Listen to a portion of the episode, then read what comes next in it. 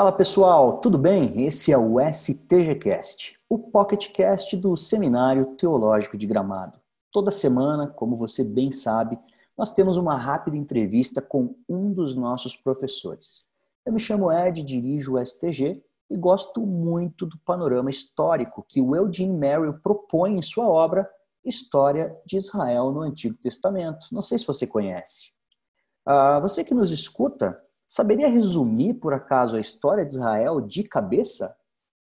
No episódio 16 do STGcast, o convidado é o amigo, professor e pastor Wilson Porte Jr. E aí, Wilson, tudo bem contigo? Você gosta do livro do Mary ou prefere outro? Graças a Deus, tudo bem, tudo jóia. Eu gosto sim. Gosto de outros também, é, mas também gosto do livro dele. Não está no topo da minha lista, mas é um dos que estão lá em cima. Legal, isso, legal. Depois a gente descobre então a tua lista aí, tá bom? Tá joia. Gente, o Wilson Porte Júnior é pastor da Igreja Batista Liberdade em Araraquara, São Paulo, professor e presidente do Seminário Martin Busser e membro do Conselho da Coalizão pelo Evangelho, TGC Brasil, ele estudou teologia no Seminário Teológico Batista do Sul do Brasil, no Rio de Janeiro, e no Seminário Bíblico Palavra da Vida, em Atibaia, São Paulo, sendo graduado pelo último. Em 2011, concluiu o mestrado em teologia pelo Centro de Pós-Graduação Andrew Jumper, da Universidade Mackenzie, em São Paulo, e atualmente está no programa de doutoramento do Puritan Reformed Theological Seminary, ministro de confissão ah, religiosa ordenado pela Convenção Batista Brasileira e presidente da Comunhão Reformada ah, Batista no Brasil. Você, então, está junto com a gente. O Wilson lecionou ah, a disciplina História de Israel para os alunos do STG e a gente está muito curioso para saber o que foi que rolou por lá. Por isso, vamos às perguntas. Posso começar, Wilson? Pode, tranquilo. Beleza. Se você tivesse, então, né, nossa primeira pergunta, se você tivesse dois minutos para resumir a história do povo de Israel no Antigo Testamento, como é que você faria isso?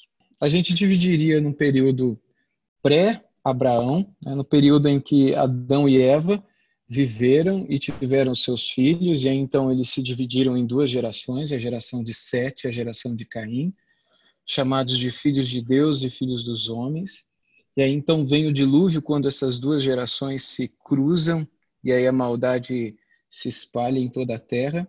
E aí então, é, com o dilúvio, a humanidade ela é, recomeça, tem o seu reinício e todos acabam sendo descendentes de Sem, Cã e Jafé. Lá na frente, um dos descendentes de Sem é Abraão, de quem o Senhor escolhe é, a sua nação é, faz uma aliança com ele, por meio dele Isaac e Jacó, as doze tribos, né, os doze filhos de Jacó, que acabam descendo para o Egito, onde estava um dos doze filhos de Jacó vendido né, como escravo pelos irmãos porque não gostavam dele. Foram para lá para comprar comida, porque era o único lugar que vendia comida na época, que tinha grande fome na terra. E lá ficaram por mais de 400 anos. Depois de 400 anos, eles eram escravos agora no Egito, 400 anos depois, 400 e poucos anos.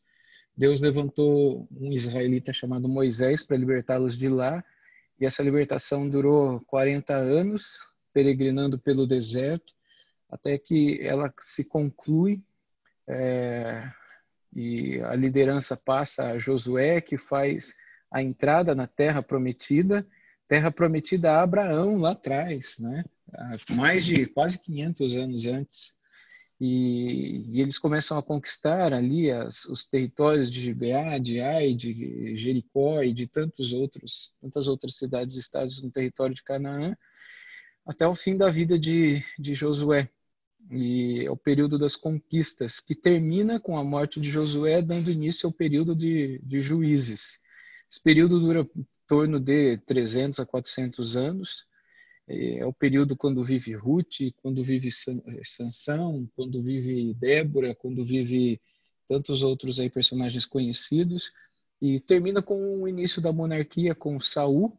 E é, com o início da monarquia nós temos o período da monarquia unida com Saul, Davi, Salomão. E aí a monarquia dividida que começa com o filho de Salomão, que é o Roboão I é, que vê a monarquia sendo dividida por causa de Jeroboão primeiro também, que divide o reino em agora em Reino do Norte, Reino do Sul, Reino do Norte Israel, Reino do Sul Judéia. Reino do Norte existe até por volta de 720 a.C., quando é levado para o cativeiro assírio, Reino do Sul até por volta de 600, quando este é levado para o cativeiro babilônico, né?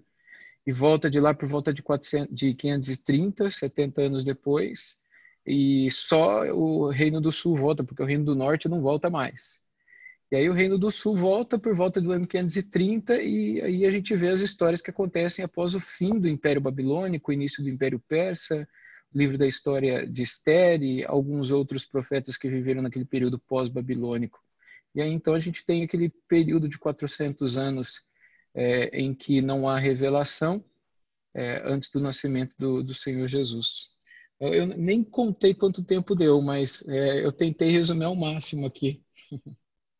Eu estava pensando aqui, Wilson, é, passou muito pouco de dois minutos, né, mas eu estava pensando uhum. aqui que uh, ninguém tem mais, depois desse panorama, ninguém tem mais desculpa para não conseguir compreender pelo menos um voo panorâmico do Antigo Testamento. Né? Matamos é. essa charada aí. É. Ah, vamos para a segunda pergunta, Wilson. Você poderia explicar para a gente um pouquinho sobre as festas de Israel, assim, uh, que tipo de festa que tinha cada ano, uh, o porquê dessas festas, né, a razão delas, né, qual, se você uh, saberia nos dizer algumas características desse tipo de festa, que o pessoal se confunde bastante, assim, olhando para o Antigo Testamento. Sim, sim. Então, as uh, festas, né, as hags né, uh, solenes que o Senhor conclamou, não é? É, as Moad também, Yahweh, como elas eram chamadas, essas festividades ao Senhor, elas eram momentos em que o povo deveria relembrar feitos que Deus é, havia realizado no passado. Então, acho que a mais famosa de todas é a Páscoa, a festa de Pessar, né, que celebrava a libertação do povo de Israel no Egito, quando o cordeiro foi morto, né, é, e o sangue aspergido na entrada das casas. Então o povo ah. tinha que comer cordeiro nessa época e também comer pães sem fermentos. Ah, é, algumas ervas amargas também eram servidas junto do cordeiro e isso para celebrar a libertação. Festa da Páscoa. Também tinha a festa dos pães asmos, que era perto da festa da, da, da Páscoa, e tinha também é, com o propósito de lembrar de que Deus tirou os, os israelitas da, é, com, com, pressa do Egito. Era tipo uma festa imediata à festa da Páscoa, era como se fosse uma festa subsequente.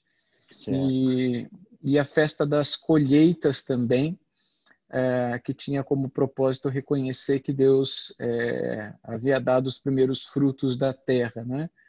E uma outra festa era a festa de Pentecostes, que era celebrada 50 dias depois da, da, da, festa da Páscoa.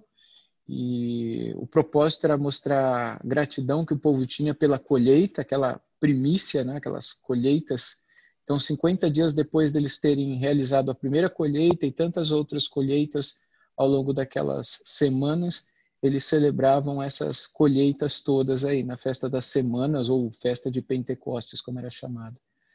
Uma outra festa era a festa das trombetas, né, que era a festa de Ano Novo para o povo judeu, que eh, às vezes era chamado de eh, festa de trombetas, hoje em dia é chamado também de Rosh Hashanah, que é a entrada do ano ou a cabeça do ano. E a ideia é comemorar o ano novo, né? Como a gente comemora o primeiro de janeiro para eles, só que eh, para eles é em torno de setembro, outubro que essa data acontece. Também tem a data, o dia da expiação, Yom Kippur, que é um dia de jejum, de descanso e muito sacrifício oferecido.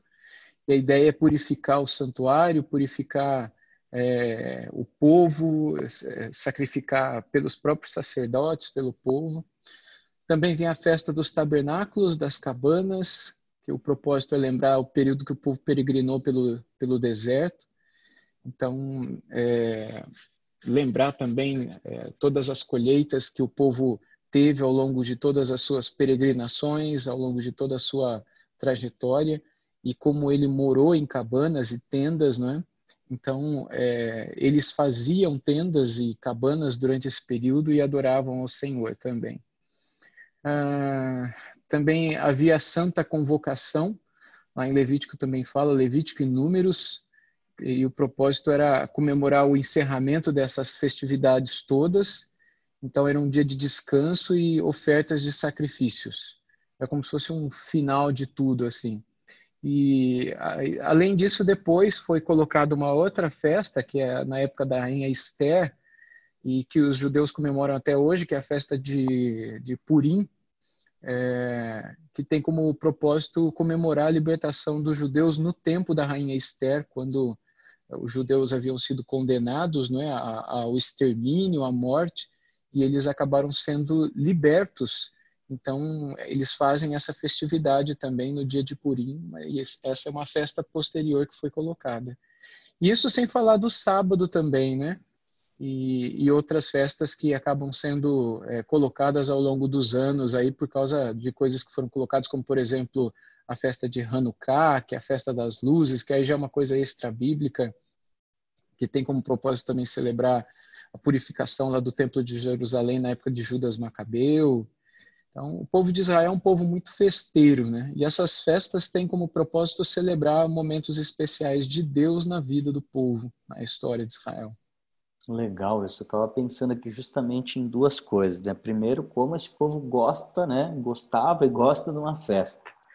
Uhum. É, e em segundo lugar, eu estava pensando é, com relação à, à, religião de Israel, né? A maneira com que, com que Deus se revelou ao povo e e suas leis cerimoniais, civis, enfim, como tudo isso gerou uma série de, de liturgias, né? Essas uhum. festas elas eram litúrgicas, né? Todas elas praticamente com propósito de adoração a Deus e de se alegrar em Deus, né? Exato. Muito, muito bacana. Uh, Wilson, terceira pergunta seria mais sobre um período específico, então, uh, uh, da história de Israel, sobre o período dos profetas, que normalmente o pessoal só sabe que na Bíblia tem alguns profetas que são grandões, né, que escreveram uhum. muito, e alguns profetas que são pequenos, que escreveram pouco. Então, eu queria que, se, se fosse possível, você colocasse para nós como é que a gente pode entender um pouco dessa cronologia deles, assim.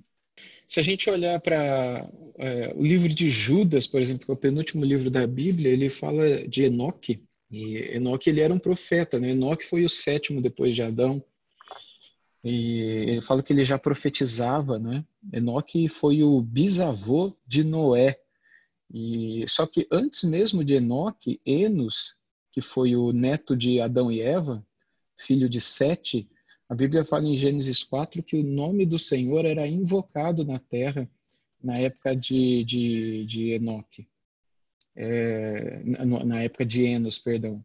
E a palavra hebraica ali para invocado é a palavra cará, e a palavra hebraica cará é a palavra proclamado também, né? anunciado, profetizado. E isso, isso demonstra para nós que é possível que desde Enos já havia algum tipo de profecia, de anúncio é, é, a respeito do Senhor no mundo, desde a época pré-diluviana, digamos assim. E certo. esse anúncio, creio eu, tinha por objetivo falar do descendente da mulher que viria para esmagar a cabeça da serpente. Né? Uhum. Agora, pós-dilúvio, eu creio que os descendentes de Sem tiveram esse papel, é, especialmente depois com Abraão, especialmente depois entre os judeus, é, especialmente com Moisés sendo levantado, ele sendo um profeta também. Mas a atividade profética mesmo, ela, ela começa é, mais especificamente depois de Samuel, em que tanto como sacerdote, como também enquanto profeta, que, que foi também, né, a gente percebe que essa, essa atividade profética ela começa a se desempenhar um pouco mais. No período dos reis, é, os judeus eles vão chamar de profetas anteriores e profetas posteriores.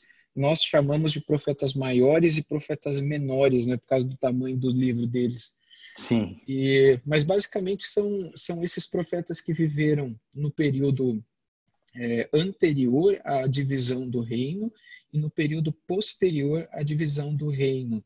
E mesmo no período posterior à divisão do reino, você tem aqueles profetas anteriores às invasões babilônica e assíria, e os profetas posteriores à invasão é, babilônica e assíria. Então, é, essa é a razão pela qual eu disse no início que é bem complicado a gente classificar um destaca cada profeta, porque dependendo do teólogo bíblico, ele vai classificar num ponto, né? Ele vai classificar como posterior ou anterior, dependendo do ponto que lhe, lhe for mais, é, é, assim, agradável, específico ou marcante. Então, suponhamos que ele vai é, usar o período dos cativeiros como o período decisivo de Deus para a mudança de Israel. Por quê? Porque é o período em que ah, o jeitão da nação de ser é, muda é, quando você pega o reino do norte, eles vão para o cativeiro assírio e de lá eles nunca mais retornam. O reino do sul, o reino de Judá, eles vão para o cativeiro babilônico e voltam 70 anos depois, conforme profetizou Jeremias, antes do cativeiro. Então, é um profeta anterior, né, um profeta maior. E esse, esse povo que volta depois do cativeiro babilônico, eles voltam com um judaísmo totalmente diferente. Tanto é que na teologia bíblica eles são chamados de judaísmo de segundo templo. Eles são o povo que vão reconstruir o templo de Salomão, e é o povo que vai criar a questão dos talmudes, criar as sinagogas, criar as seitas judaicas como farisaísmo, saduceus, essênios, etc. lá na frente. E é um outro tipo de judaísmo, diferente do judaísmo anterior aos cativeiros. Então, por isso, essa diferenciação de profetas anteriores e profetas posteriores. Nós acabamos tendo por costume chamar de profetas maiores e menores, mais pela questão do tamanho dos livros e para nos facilitar encontrar realmente, né? Mas é, de um modo assim geral, o profeta ele é o canal de Deus para trazer ao povo é, o chamado de volta à aliança a aliança que Deus fez lá por meio de Moisés, especialmente nos capítulos 28, 29 e 30 de Deuteronômio, de que se o povo fosse fiel, Deus os abençoaria, eles possuiriam a terra, eles teriam o rei no trono e o trato de Deus. E essa é a ideia do Merrill no livro dele, né, que é excelente. É, o trato, a terra e o trono seriam sempre presentes. Mas, a partir do momento que eles fossem infiéis, eles perderiam o trato, perderiam a terra, perderiam o trono. E os profetas é, muitas vezes vieram para chamá-los ao arrependimento e outras vezes vieram para anunciar que eles perderiam tudo isso. Então, seria mais ou menos essa a forma de nós olharmos para esses profetas, é, tanto em um período em que eles estiveram mais abundantemente, quanto num período em que eles foram mais escassos, mas já existiam desde a época do neto de Adão e Eva. Muito bom, muito legal isso. É, e especialmente essa tua fala sobre também uma mudança é, no coração, digamos assim, no core do, do judaísmo, no sentido uhum. deles voltarem muito apegados à, à palavra, né? É uma característica uhum. do retorno, porque é o que de fato eles tinham no cativeiro, a palavra em suas mãos, né? Uhum. Bem interessante, muito interessante. E a nossa última pergunta, Wilson, é para você que tem estudado a fundo esse assunto já há bastante tempo, é, seria no sentido de, de, de te perguntar quais bibliografias que, que nós poderíamos uh, ter como apoio para um, um assunto, um, um, um estudo, perdão, uh, mais aprofundado do tema. Rapaz, há muita coisa boa. Eu creio que é, sem dúvida, esse livro História de Israel no Antigo Testamento do Edinwell é base, é, é fundamental. Existem outros livros, como a História de Israel do, do Schultz, que é clássico também, a História de Israel no Antigo Testamento. Um outro livro que foi publicado mais recentemente no Brasil, do Provan, Long e Longman, uma história bíblica de Israel, publicado também pela Vida Nova. É um livro interessante. São livros de, da história de Israel no Antigo Testamento, né? E eu creio que é, livros de introdução ao Antigo Testamento podem nos dar também uma visão panorâmica, ah, como, por exemplo, a introdução ao Antigo Testamento do Raymond Diller e Tremper Longman III. Eu gosto de usá-los nas minhas aulas de Antigo Testamento, porque ele nos dá uma visão cronológica e fazendo como se fosse um, um voo realmente panorâmico nessa história toda. Esse voo que eu tentei fazer em dois minutos no início, tentando fazer num tempo um pouco maior, né? E que eu acho bastante interessante também. Então, não somente esses livros de história de Israel, que eu, que eu mencionei há pouco, mas alguns livros de introdução ao Antigo Testamento. Existem muitos outros, Ed, mas é, eu nem vou mencionar aqui, são bem conhecidos, porque eles partem de um princípio um pouco mais liberal e, e, e, e dialogam bastante com, com é, como é que eu posso colocar? Um, um, princípio evolucionista da religião de Israel e da própria história de Israel, na própria compreensão de si mesmo. E é uma coisa tão complicada e tão absurda, mas que tem ganhado gosto em muitos lugares e em muitas frentes teológicas por aí. Mas, enfim, isso daí a gente deixa para lá. Isso a gente deixa para um, para uma outra disciplina, né, Wilson? Mais isso aprofundada, né? Legal. Wilson, muito, muito obrigado por participar do STGcast. Ele é sempre um tiro curto mesmo, coisa rápida. Uh, eu espero que em breve a gente possa uh, se encontrar de novo, ao vivo, quem sabe, né? Uh, e fica para você e para sua família aí um grande abraço aqui da Serra Gaúcha, tá bom? Valeu, muito obrigado. É de uma alegria estar falando com você, viu? Legal. Antes de dar tchau, gente, eu preciso falar para você do CAB, o curso de aperfeiçoamento bíblico, né, que é o nosso programa modular. Ele acontece uma vez ao mês, sempre aos sábados. E durante esse período de quarentena, a gente segue no formato online. Você pode levar a sala de aula do CAB para sua casa. Acesse gaic.com.br barra teachbeyond, clique no link do CAB e cheque datas e valores dos nossos próximos cursos. Não esquece de visitar também o nosso Insta, nosso Facebook no arroba stgramado e no arroba underline livebeyond. E acessar o site da, do seminário teachbeyond.com.br barra stg para conhecer melhor tudo o que tem acontecido por aqui. Obrigado pela sua audiência. Valeu!